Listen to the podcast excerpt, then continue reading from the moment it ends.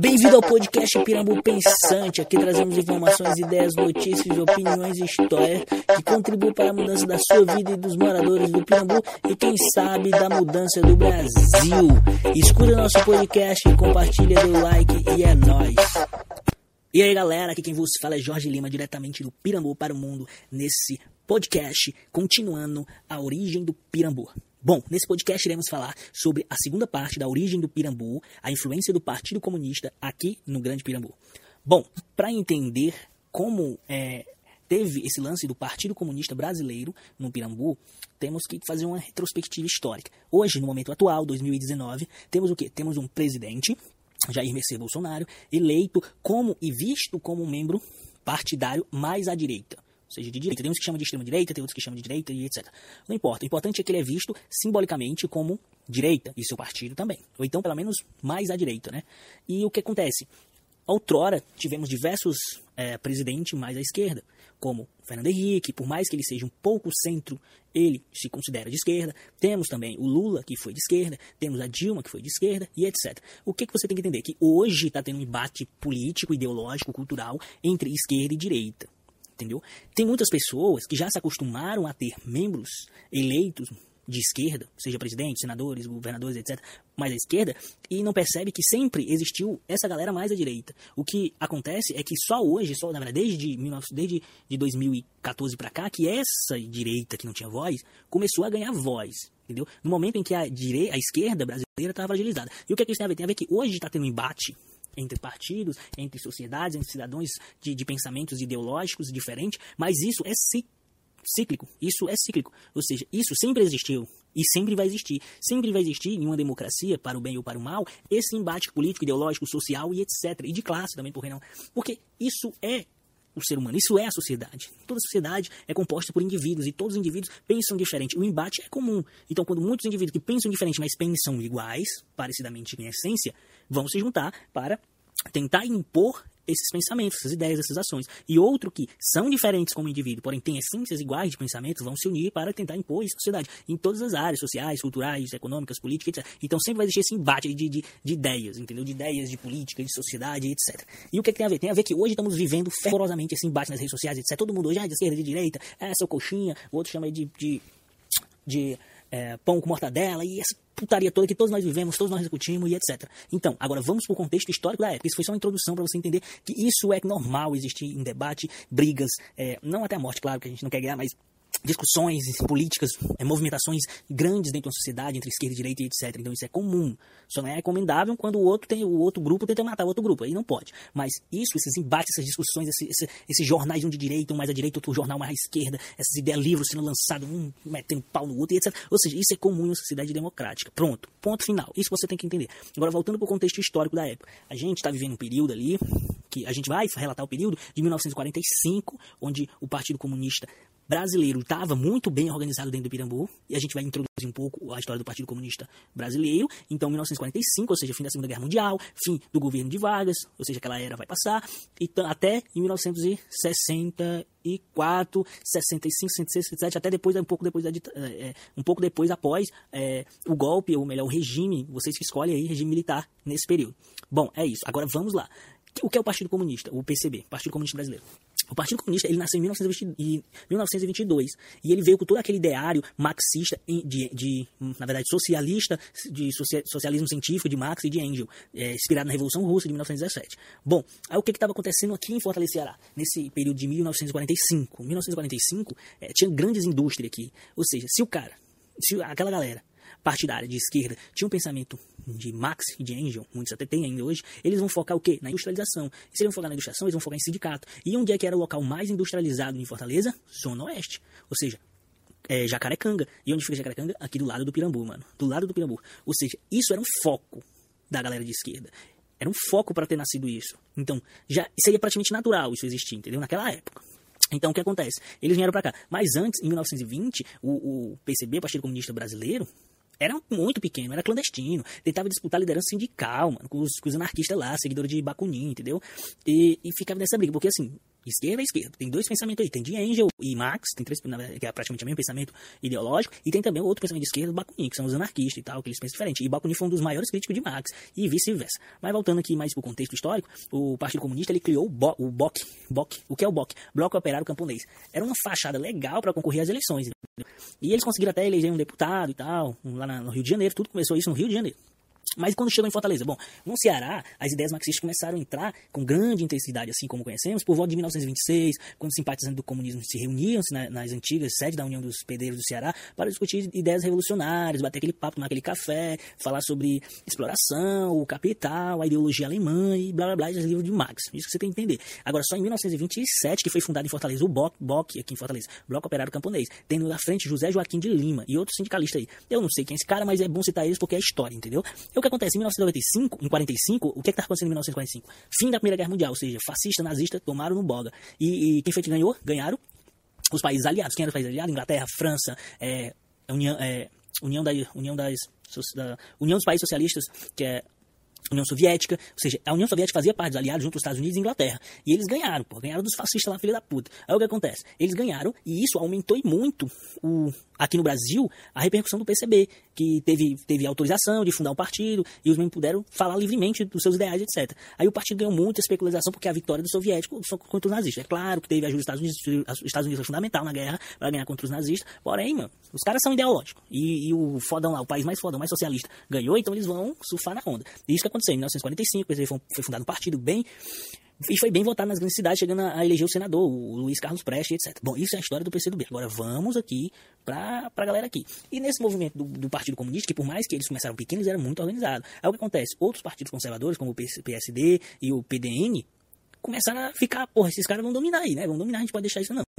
E, e isso os comunistas lá, tendo participação na Assembleia Constituinte de 1946, e querendo reforma agrária, é, beneficiar as classes trabalhadoras, suas propostas sempre as propostas sempre foram rejeitadas pela elite, né? Na, na, verdade, a elite que governava o país naquele período. E até que em 1947 o presidente Dutra proibiu seu funcionamento. E pronto, se fudeu. Agora o Partido Comunista agora ficou foda. E aqui no Ceará, o, autoritari o autoritarismo dessa galera contra a esquerda é, começou a, a, a, pensar a estratégia de não deixar a esquerda surgir. E viver, então prosperar. Aí o que acontece? Teve um movimento de combater o comunismo. E quem pautou esse movimento? A Igreja Católica com grandes aliados. Bom, aí começa o, o, embate aí, mas por mais que o governo não deixava o PCB atuar assim, o Partido Comunista Brasileiro atuar, e a Igreja Católica começou a ficar alerta para o comunismo, porque assim, teologicamente, a Igreja Católica sempre vai ser contra o comunismo. Por mais que hoje, em, 19, em em 2019, existe padres comunistas, é, padres socialistas, existe teologia voltado aos oprimidos e etc. Essa teologia é muito meio uma teologia socializante e etc. Mas que hoje existe isso e é permitido, claro, é, teologicamente, a Igreja Católica sempre foi contra. E naquele período, em 1947, cara, é, em 1947, 50, mano, a Igreja Católica era muito na rinha, assim, não tinha muita coisa a dizer, não. Era, era preto no branco, mano, não tinha para onde correr. E o que acontece? Eles perceberam que o comunismo estava prosperando, que e começaram a abordar, bater de frente no sentido não de, de morte, assim, mas no sentido de guerra mesmo, guerra cultural, guerra é, artística, guerra de movimento e etc. Mas por mais que naquele período o, o comunismo estava começando a ser perseguido, eles mesmos tiveram uma um, um grande importância em criar jornais. E um deles aqui no Ceará era o Democrata, o Jornal Democrata, que era um jornal local aqui, que foi muito divulgado na época. Então, e aí, nesse jornal, eles discutiam, tratavam, discutiam questão de terra, questão de água potável, eletricidade nos bairros periféricos. Por isso que eles, por essas discussões, querem trazer a periferia, trazer aquele homem do campo que tinha acabado de migrar, estava morando aqui na favela, etc., queria terra, não tinha terra. Eles começaram a falar sobre reforma agrária, começaram a falar sobre água encanada, começaram a falar sobre tratamento de esgoto, começaram a falar sobre é, é, construir calçadas etc, etc. E eles começaram a ganhar o, o, o, público de bairros periféricos, como o Pirambu, entendeu? Aí que entra o PCB no bairro Pirambu. E por conta que, e, e, lembrando que era, o Pirambu sempre foi perto das fábricas, por conta disso, o, o jornal começou a ganhar muito eleitor da, das favelas, principalmente do Grande Pirambu, e, e, comece, e criou um, um, comitê democrático de liberação nacional na sociedade em defesa do Pirambu, criado pelo, pelo Partido Comunista, aqui dentro do Pirambu. Para o quê? Para atuar, socializar, é, socializar e falar do direito, divulgar essas coisas. E o Democrata, por termos influência comunista dentro do Jornal Democrata, foi um grande... É, é, foi um, um, grande jornal que pôde mostrar desclara, é, assim, abertamente o que acontecia no Pirambu e como eles queriam se organizar lá e, e tratar nessa questão social, mais humanitária, etc. Então, está entendendo a situação. O que acontece? Surgiu em 1945, o Partido Comunista começou a ir para sindicatos lá das fábricas, começou a criar um, um, um núcleo, é, um núcleo de um Comitê Democrata da Liberação Nacional da Sociedade de Defesa do Pirambu, para se unir com, com, com, a sociedade civil em busca de direitos, terras, água e saúde, etc. E, etc. e, e o que, que acontece? Esse, tudo isso acontecendo, o crescimento das ideias comunistas no Ceará começou a ficar grande, assim, a influência do, do Partido Comunista no Ceará começou a preocupar a elite dominante do Ceará. Isso é um fato. Começou a preocupar a, a galera que tinha indústria, que, que tava vendo, tá em tempo de, de ver o seu funcionário lá dominar a fábrica. É, é, essa elite financeira, a elite intelectual também ficaram com medo. E a elite religiosa, no caso, a da Igreja Católica, começaram a tentar criar um, um, um jeito para não deixar o, o Partido Comunista dominar, entendeu? Politicamente, socialmente, etc. Fortaleza. Aí o que acontece? O que foi feito com mais intensidade foi articulado pela imprensa, pelo jornal Correio do Ceará, um órgão do diário associado pertencente ao Assis Chateaubriand, que diariamente trans transcrevia áspero artigos de periódicos do Sul atacando os comunistas. Ou seja, o Correio do Ceará, órgão do Diário Associados, foi criado, foi, começou a, a, girar então nesse combate a isso, é, combate ideológico, entendeu? Ou seja, um lado dos comunistas tinha o Jornal Democrata, do outro lado a elite é, é, conservadora, mais católica, tinha o Correio do Ceará. E pronto, aí começou a chibata, mano. Mano, hoje você entra aí, vê na internet, existem jornais mais à esquerda, Diário do, do Centro do Mundo, é, dois, quatro, não sei o quê. Aí temos também aqui, do outro lado, hoje, assim, declaradamente mais à, mais à direita, temos o jornal o Jovem Pan, que é declaradamente é, voltada para isso, e temos outros jornais aí do, do nível de blogs e etc. Ou seja, tem um embate aí.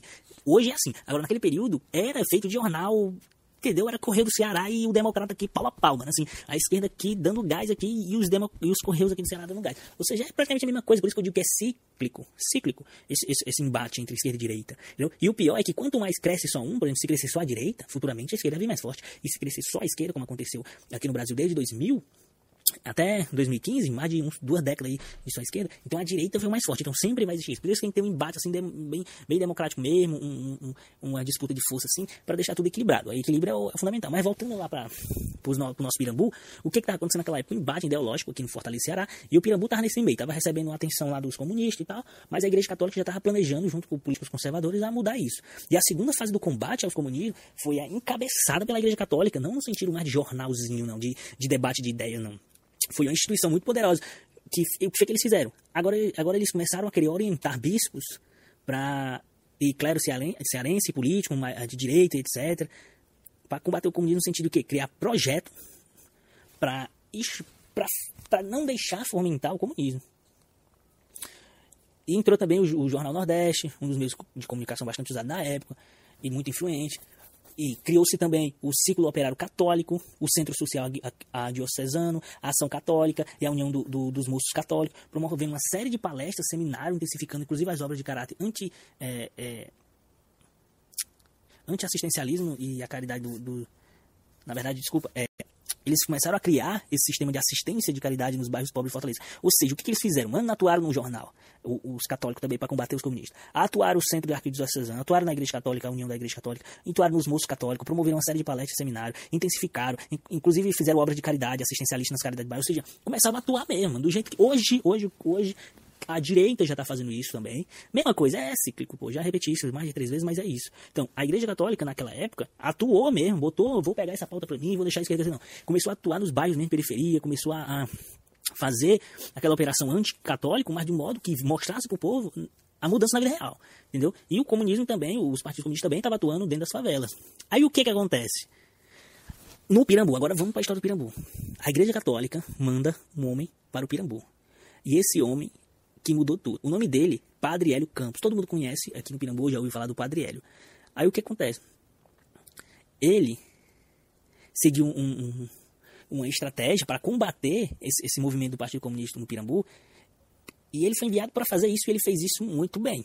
Tem um, um, depoimento do Carlos Careca que ele fala que o Padre Hélio chegou em 1958 e que a cidade encontrava no poder dos comunistas, e o Pirambu, a favela do Pirambu também, porque os comunistas eram bem organizados. E, quando o Padre Hélio chegou, ele não foi recebido ah, de braço aberto pela essa, essa, sociedade, esses membros mais comunistas assim, que voltavam, já, já tinha uma relação muito forte, já tinha uma organização bem feita. Ele não foi recebido por essa galera assim de braço aberto. Pelo contrário, ele nem era para estar aqui. Mas o que acontece? Ele começou a atuar e fez é, lideranças, pegou 72 homens dispostos a trabalhar com ele e tal. Cada semana o padre dava aula de formação, de representação do bloco de casa, de número de 247, o número da, da, da, das casas lá, da casa que ele atuava, junto com o vigário, aí fazia prestava as contas públicas, deixava tudo às claras, toda semana fazia algum tipo de favor é, é, para as pessoas, ajudando, conversando e etc. É, aí de pouquinho ele foi com, ele começou a converter o Pirambu comunista em uma comunidade cristã fervorosa. Ou seja, naquela época é, a galera lutava por terra mesmo. A pessoa passava fome estava ferrada na vida. Os comunistas que, e ajudaram, não deixaram de ajudar, fizeram muita coisa, organizaram aquele povo, mas eles tinham determinada estratégia de organização e eles tinham um propósito, eles queriam é, poder político, e até hoje querem, qualquer partido, seja de esquerda, quer isso. Eles queriam também é, revolução, é isso que eles queriam de fato, e até hoje querem. Mas o que é que o padre Hélio fez? Ele veio é, convencendo e evangelizando o Pirambu e transformou um, assim, um Pirambu é, pró-comunista em um pirambu cristão fervoroso. E, e, todo o poder, seja político ou social, se concentrou na mão do Padre Hélio. Isso está muito bem relatado aí no, no, no, Carlos, no documento do Carlos Careca no testemunho dele lá. Então, é, depois e, e daí que, que começou a, a, mudança e a influência do, do comunismo Pirambu a mudar. Porque o Pirambu ele tinha muito, começou a ganhar muita influência, não só o Pirambu, mas todas as favelas do Brasil teve muita influência do, do Partido Comunista. E não só do Partido Comunista em si, mas de muitos partidos com pensamentos ideológicos voltados ao socialismo científico de Marx e de Engels. E, e a Igreja Católica combateu naquele período muito bem, utilizando estratégias culturais, sociais, de ação intensiva nesses locais para ganhar a confiança dos moradores e conseguiu fazer articulações e voltar é, é, é, a cabeça dos moradores para a cristandade, para Cristo e etc, etc. Eu não vou tirar o mérito do, do, do Partido Comunista e das ações que eles fizeram, porque no, no próximo podcast que eu vou falar, a Origem do Pirambu, parte 3, a Marcha do Pirambu, você vai entender que os comunistas já tinham deixado um pouco de organização no Pirambu. E o Padre Hélio, ele convenceu e converteu os moradores a ter princípios mais cristãos, mais católicos, e até se tornarem fiéis fervorosos. Ele fez isso e também organizou muito mais, ele aprimorou o que os comunistas já tinham feito. Então você vai ver que não é que os comunistas estavam certos e tinham que se ferrar e acabou, e nem que os conservadores católicos são tudo é, é, antiquado e tinham que se ferrar e acabou. Não, pelo contrário, a história não é desse jeito. A história é o seguinte: o Partido Comunista deu voz também ao Pirambu naquele período, mas o padre Hélio, quando chegou junto com a Igreja Católica e atuou na sociedade de base, nas famílias de base, dentro do Pirambu, ajudou a organizar aquele povo e a proteger mais ainda aquele povo. Ele fez aquilo no modo da fé e da Igreja Católica, caridade, essas coisas. E, o, o e, e, ele queria tanto os partidos comunistas quanto o, a Igreja Católica, representada pelo Padeiro, queria mudança social, literalmente. Não é à toa que chegou até a Marcha do Pirambu, que será o próximo podcast, e vai contar. E a música da Marcha do Pirambu é pedindo por reforma social, e que de fato aconteceu a reforma social. Não é à toa que hoje eu estou aqui fazendo esse podcast para vocês. Então é isso, pessoal. Teve essa influência direta do Partido Comunista dentro do, do, Pirambu. Teve também esse embate político, social, cultural entre os conservadores católicos e a Igreja Católica contra esse comunismo. E tudo isso gerou a, a cultura e o pensamento, e até hoje tem reflexo no, nos moradores do Pirambu. Pode observar que todas as nossas ruas, nossos, até os nomes dos bairros, depois que foram divididos, tem nomes é, de santos.